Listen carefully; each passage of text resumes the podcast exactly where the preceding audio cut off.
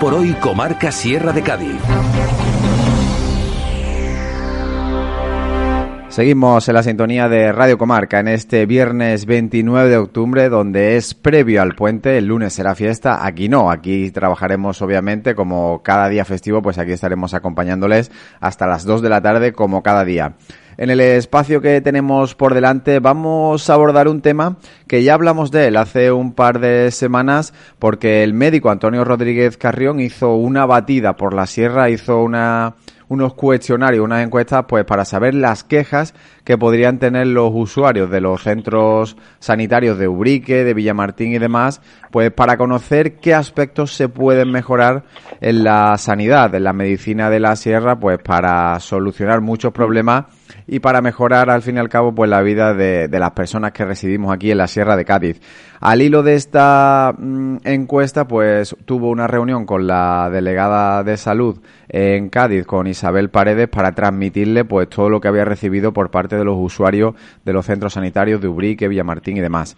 Eh, al hilo también, valga la redundancia, de esta reunión, pues el miércoles en el San Juan de Letrán hubo Consejo Sectorial de Salud de Ubrique para abordar la situación sanitaria del municipio y para exponer pues las quejas de los usuarios y cómo mejorar de una forma u otra pues todo esto que a raíz de la pandemia pues ya saben que se descontroló un poco las demoras en las citas y las y las consultas pues no han sido presenciales hasta hace prácticamente dos tres semanas.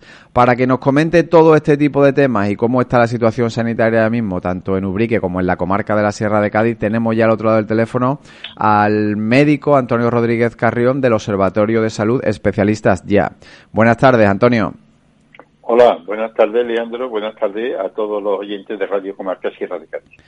Como decía Antonio, el miércoles fue esa reunión del Consejo Sectorial de Salud de Ubrique para abordar la, situación sanitaria.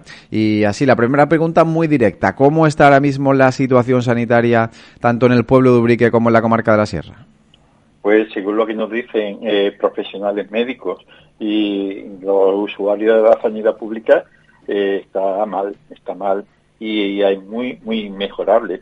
Eh, no es cuestión de dinero, no es cuestión de hacer inversiones en aparatos ni nada de eso, sino simplemente la consulta básica, fundamentalmente de medicina familiar, eh, pues está mal, está mal y ahora comentaremos los detalles por que dicen que está mal. Em, eh, Antonio, eh, como decía, eh, una reunión eh, que, estuvo presente la alcaldesa de Ubrique y diferentes sectores representados. Mm, por supuesto, tú también asististe, pero ¿qué conclusiones se extrayeron? ¿Hubo, digamos, consenso por parte de los diferentes grupos políticos y de las personas que le compete esta, este tema para intentar abordar los temas, para intentar solucionarlos?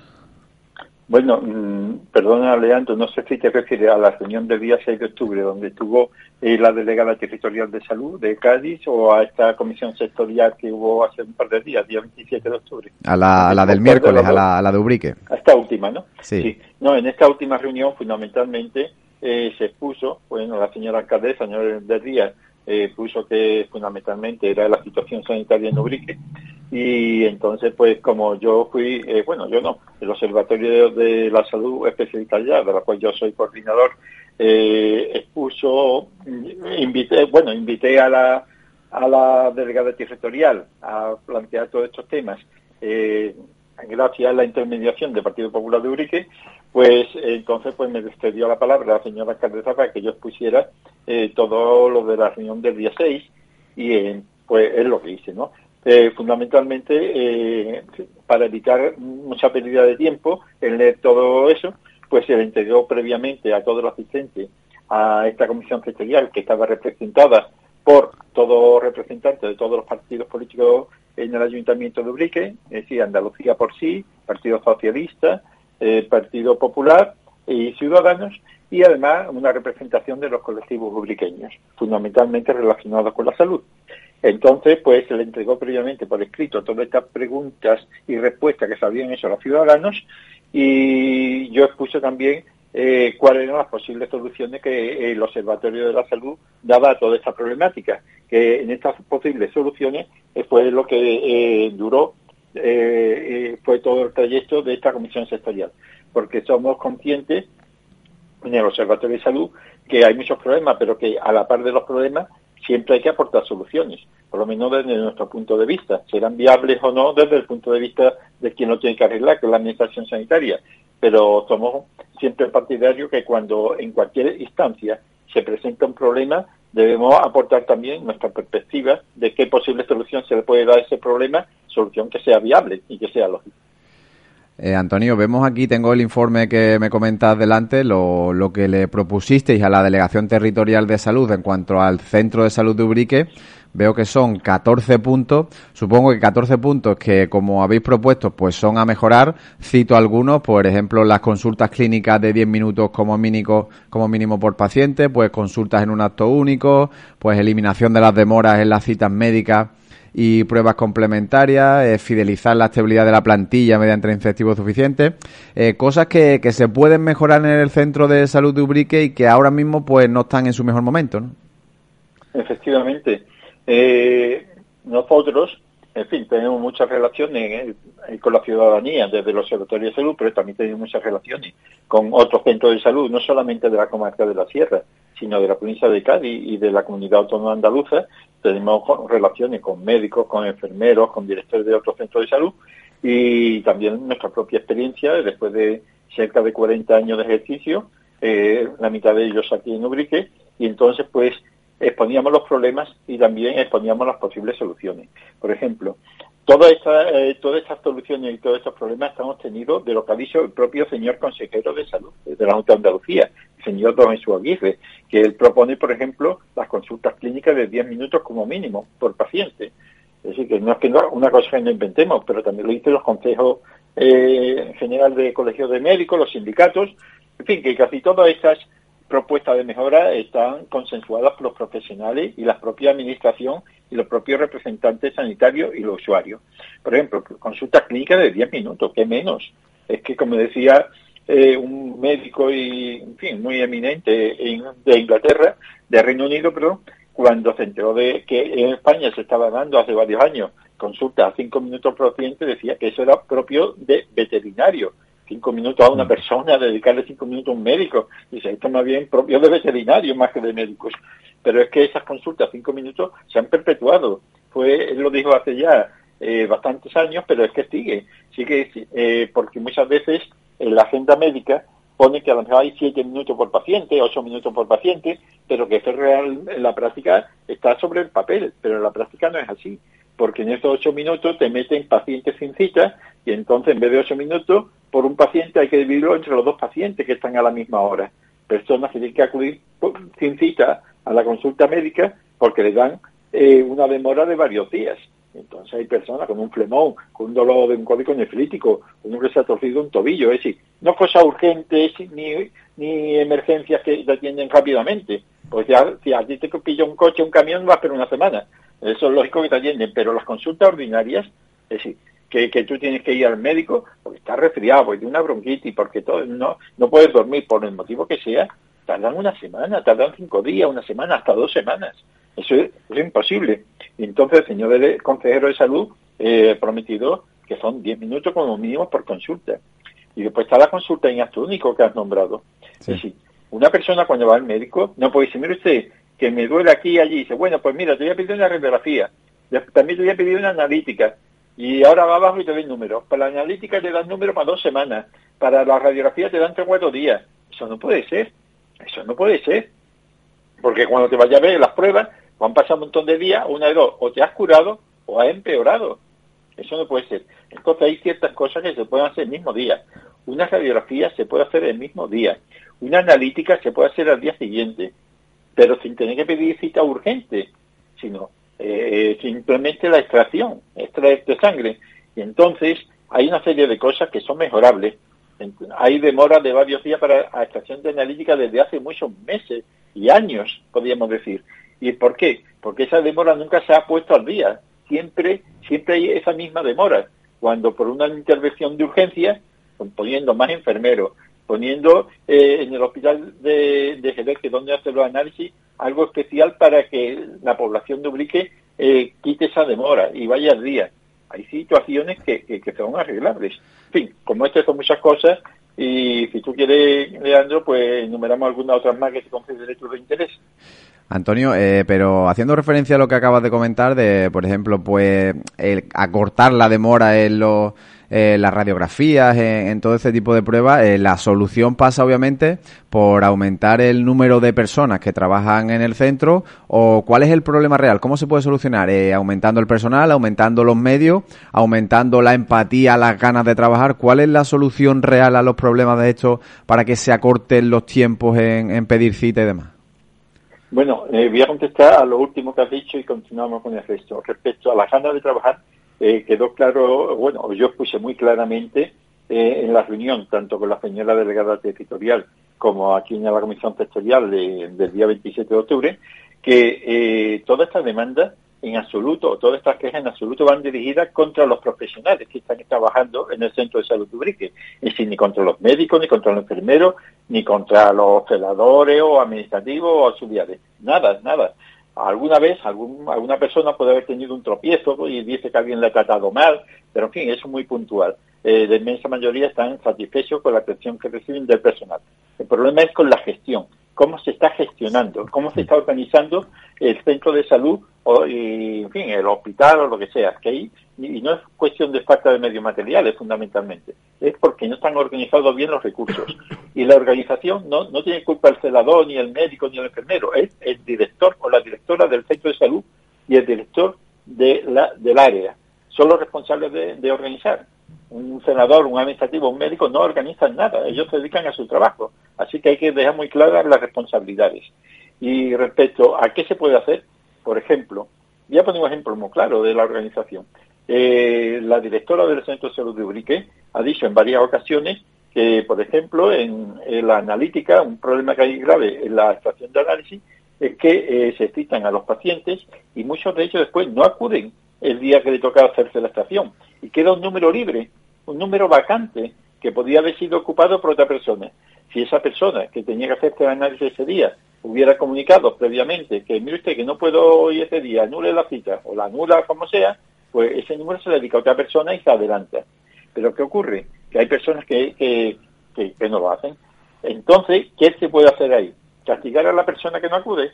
Bueno, pues yo, mi opinión, y yo creo una opinión evidente, que los usuarios tienen una responsabilidad de, utilizar adecuadamente los servicios, pero también el director o directora del centro de salud, ante esa anomalía, debería tomar medidas. Debería llamar por teléfono a esta persona o enviarle una carta y pedirle explicaciones. Y decir, usted, usted no acudió tal día a la estación, eh, desconocemos el motivo, eh, en fin, nos gustaría que nos lo explicara. Me llama por teléfono, ah, no, mire usted, que es que se me ha olvidado, ah, yo, pues, porque pongan a otro, pero es que usted a otro no se puede poner usted no avisa. En fin, te le llama la atención y se anota ese historial. A la segunda vez se le vuelve a llamar. Y a la tercera, pues se le manda la inspección médica y si tiene que tomar medidas disciplinarias o sanciones contra esa persona, se le toma.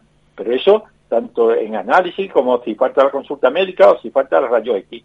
Esa es misión del director. Ahora, si el director mira para otro lado y deja que siga el problema, y eso no tiene culpa los celadores, ni los médicos, ni los enfermeros. Usted tiene la, igual que le puede llamar la atención a un médico o un enfermero, un trabajador, también se le llama la atención a los usuarios que están perjudicando a otros usuarios. Pero eso lo tiene que hacer el director y no eh, el director mira para otro lado. No sé si me he explicado. Sí, Antonio, eh, cambiando un poco de, tercio y yéndonos hasta el hospital de Villamartín, también son varias las quejas que provienen de, de, los usuarios de este centro.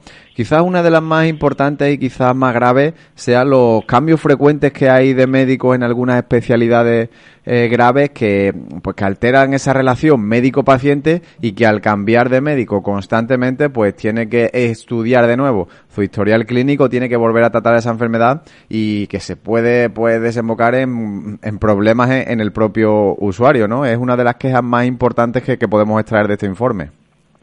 Sí, eh, una de las quejas que, bueno, que bastantes pacientes lo han dicho, eh, bastantes usuarios, que hay veces que hay algunos médicos que son más o menos estables, pero después también hay en algunos médicos, algunos servicios que cambian muy frecuentemente de titular. Y entonces, cada vez que va uno a esa especialidad, pues se encuentra una cara diferente, que le pregunta qué le pasa, no tiene ni idea de qué vas tú, tiene que mirar el historial eh, y explicar otra vez toda la historia. Y también hay que tener presente en ese aspecto, además de que cambian frecuentemente de profesionales y, y rompe la relación médico-enfermo, que es tan fundamental, eh, después, por ejemplo, el sistema informático que utiliza el Hospital de Villamartín no es el mismo que utiliza eh, el Servicio Andaluz de Salud.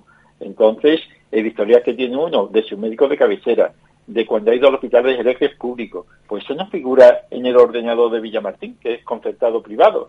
Entonces, es un follón. Hay algunos apartados que sí están, pero hay otros que no están. Entonces, igual, cuando alguien ingresa en el hospital de Villamartín, privado concertado, pues lo que se anota ahí no está después en el ordenador del DIRAYA, que es el ordenador sistema informático que utiliza la asistencia sanitaria pública de la Junta de Andalucía. Eso mm, hace que nuestros vecinos o nosotros que estamos en la sierra seamos de tercera categoría respecto a otros usuarios de Andalucía donde su hospital sí tiene historial clínico.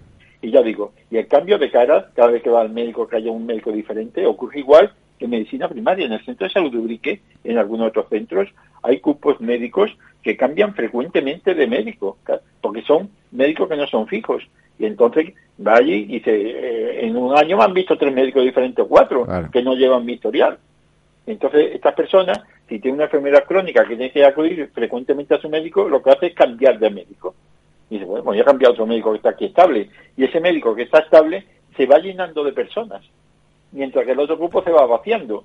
Y sin embargo, todos cobran igual, y todos tienen el mismo horario, y todo el número de horas. Entonces hay médicos que están con el trabajo de tal cuello, con varios días de demora, porque es que es imposible atender a todos los que le van llegando, generalmente personas crónicas que tienen mucha patología, que tienen que controlarse muchas enfermedades y que se han cambiado porque quieren un médico estable. Entonces, eh, eh, ahí hay una desorganización en el sentido de que hay que procurar que eh, la estabilidad de los médicos, que siempre sea el mismo médico, por lo menos durante un tiempo, durante un año, dos, tres, con contratos estables, que no te cambien de médicos cambiándole los contratos por meses o cada dos meses. Ahora se está haciendo mejor que antes, que, durante muchos años antes, pero todavía la inestabilidad sigue. Y además, ya hay cupos que tienen menos carga laboral que otros, hay otros que están ahogados, hay médicos que están ahogados, quemados. Entonces, a estos cupos que tienen menos carga laboral, habrá que darle otras funciones para que compensen. Es decir, atender en urgencia a las pacientes que llegan sin cita, hacer educación para la salud en los colectivos sanitarios, tan importantísimo que es la educación para la salud. En fin, una serie de actividades que eso corresponde al director. El responsable de todo eso es la dirección médica del centro de salud, de saber cómo están los cupos, cómo eh, organizar la carga laboral y cómo darle trabajo equitativo a todos, ¿eh? a todos. Y reclamar a la administración, ¿eh? a la Junta de Andalucía, a través de la gerencia, los recursos humanos cuando falten médicos, porque están saliendo de guardia, cuando están de vacaciones, que falten médicos, que manden más médicos y si no los hay, que aumenten la jornada laboral en horas extras, voluntarias, a aquellos médicos que quieran ir por la tarde, eh, que se hacen en otros sitios perfectamente, está legalizado para que saquen eh, trabajo fuera y no haya tanta demora. Antonio, para ir finalizando y por hacer una referencia a la COVID, eh, hemos visto que en la Sierra de Cádiz en los últimos dos días, ayer jueves y el miércoles, pues no se detectó ningún caso positivo, una situación que, hacía mucho tiempo que no se daba y ahora mismo la tasa en toda la sierra pues es inferior a 20. Eh, parece ser que ya se va saliendo de la pandemia. Ahora mismo la sierra vive un buen momento en cuanto al coronavirus se refiere. Eh, hay un buen momento, pero no hay que ver, hay que ver que ha habido alguna defunción en los últimos días. Ha habido fallecimientos eh, por COVID. Y también, por ejemplo, en Ubrique se han declarado casos en los últimos días. Es decir, significa eso que el microbio, el virus, está aquí. Es decir, que aunque estemos vacunados la gran mayoría, que aunque eh, tengamos ya unas medidas más relajadas, pero no, no se debe dejar la, la, no se baja la guardia tal como nos indica la autoridad sanitaria, que en Ubrique ha habido dos casos en los últimos días y entonces la tasa está muy baja pero sigue ahí. Y eso significa que esas personas tienen que estar aisladas, pero también tienen que estar aisladas los contactos directos. Ello repercute eh, si son personas que tienen un negocio o tienen un trabajo, que trabajan en cadena, en otras personas. Y entonces eh, hay que estar contento de que la tasa es baja eh, no hay que tener miedo al virus porque estamos vacunados, pero hay que tenerle respeto.